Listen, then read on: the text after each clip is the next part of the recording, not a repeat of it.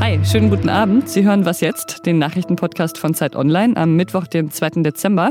Das ist das Nachmittagsupdate. Ich bin Pia Rauschenberger und ich spreche heute über eine Impfstoffzulassung in Großbritannien und über die Trauerfeier in Trier. Der Redaktionsschluss für diesen Podcast ist 16 Uhr. Zum ersten Mal weltweit wird der Corona-Impfstoff BNT 162b2 zugelassen in Großbritannien. Und das ist der Impfstoff von BioNTech und äh, Pfizer. Und die Regierung in London hat dem Antrag auf Notzulassung stattgegeben. Der Impfstoff kann jetzt wohl sofort ausgeliefert werden. Also ab nächster Woche sollen schon die ersten Menschen geimpft werden. Ich finde das ja immer interessant, wie so ein Impfstoff dann verteilt wird. An erster Stelle stehen, laut britischer Regierung, die Beschäftigten des Gesundheitswesens, also wohl Ärztinnen, Pflegekräfte und so weiter dann die Bewohner von Seniorenheimen. Das macht dann auch Sinn. Vielleicht haben Sie heute Morgen ja unsere Folge dazu gehört. Und dann kommen schon ältere Menschen an die Reihe. Äh, meine Kollegin Linda Fischer aus dem Wissensressort kann mir jetzt nochmal genau sagen, was das für ein Impfstoff ist. Hi Linda. Hallo. Was zeichnet BNT 162b2 als Impfstoff aus?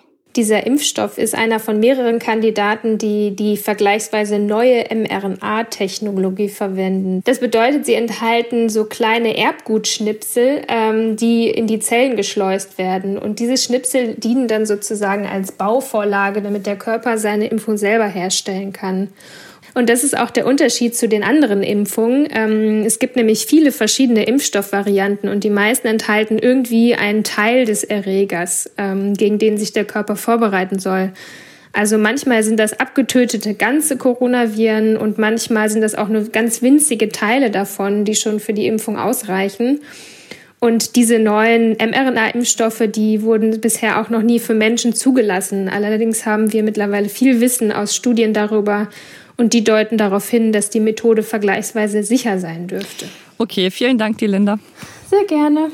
Und in der Folge morgen früh spricht dann meine Kollegin Rita Lauter ausführlicher über die Notfallzulassung des Impfstoffes und das schnelle Tempo dahinter. Obwohl die Nachrichten zum Corona-Impfstoff ja oft wirklich ganz gut klingen zurzeit, sieht ausgerechnet der Chef der Impfkommission Thomas Mertens noch ähm, nicht so viel Anlass zu übereilter Freude. Er sagt, die Impfung der gesamten deutschen Bevölkerung werde sich bis 2022 hinziehen. Und äh, berechnet hat er das so. Wenn man täglich, also fünf oder sechs Tage pro Woche, 150.000 bis 200.000 Menschen impft, vorausgesetzt natürlich, dass der Impfstoff äh, verfügbar ist und die Menschen sich impfen lassen wollen, dann bräuchte man 100 Tage, um 15 Millionen Menschen zu impfen. Das hieße dann im Umkehrschluss, alle können 2021, also nächstes Jahr, gar nicht drankommen. Nach der tödlichen Amokfahrt mit einem Auto in der Trierer Innenstadt bleibt der Tatverdächtige im Gefängnis. Gegen ihn wird nun wegen Mordes ermittelt. Bei dem Anschlag in Trier sind fünf Menschen gestorben, unter anderem ein Vater und sein neun Wochen altes Baby. Heute gab es eine Trauerfeier in Trier. Es ist ein trauriger Tag und eine Nacht hat nicht geholfen. Das ist Malu Dreyer, die Ministerpräsidentin von Rheinland-Pfalz. Und keiner von uns hat sich jemals vorstellen können, dass so etwas hier passieren könnte. Fünf Menschen sind gestern hier in der Fußgängerzone mitten aus ihrem Leben gerissen worden. Andere Frauen und Männer, sie kämpfen im Krankenhaus um ihr Überleben und mit schweren Verletzungen. Nach bisherigen Ermittlungen hatte ein Mann mit einem SUV gezielt Menschen in der Fußgängerzone überfahren. Die Ermittler gehen derzeit davon aus, dass kein politisches Motiv äh, dahinter steht. Der Demokratieaktivist Joshua Wong aus Hongkong ist erst 24 Jahre alt, muss aber bereits zum dritten Mal hinter Gitter, also ins Gefängnis. Heute ist das Urteil über ihn und seine zwei Mitstreiterinnen gefallen.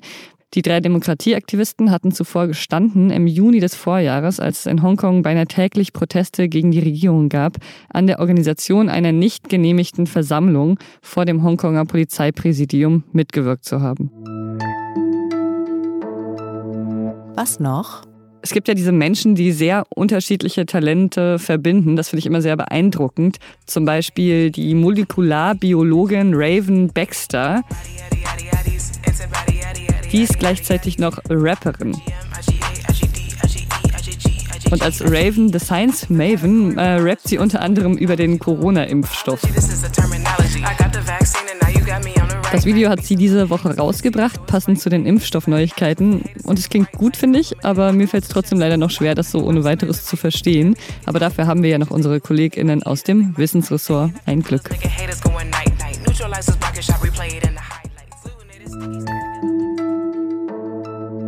Und das war was jetzt für heute. Morgen früh spricht Rita Lauter dann, wie gesagt, über die Notfallzulassung in Großbritannien. Und es geht um Corona und unsere Träume. Was jetzt Zeit.de ist unsere E-Mail-Adresse. Falls Sie mal von uns träumen, schreiben Sie uns. Ich bin Pia Rauschenberger. Machen Sie es gut.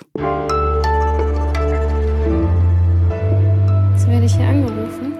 Okay, es läuft noch weiter. Ja, dann ignoriere den Anruf vielleicht einfach. Sorry, Alles ich habe vergessen, ähm, äh, Flugmodus anzumachen. Genau.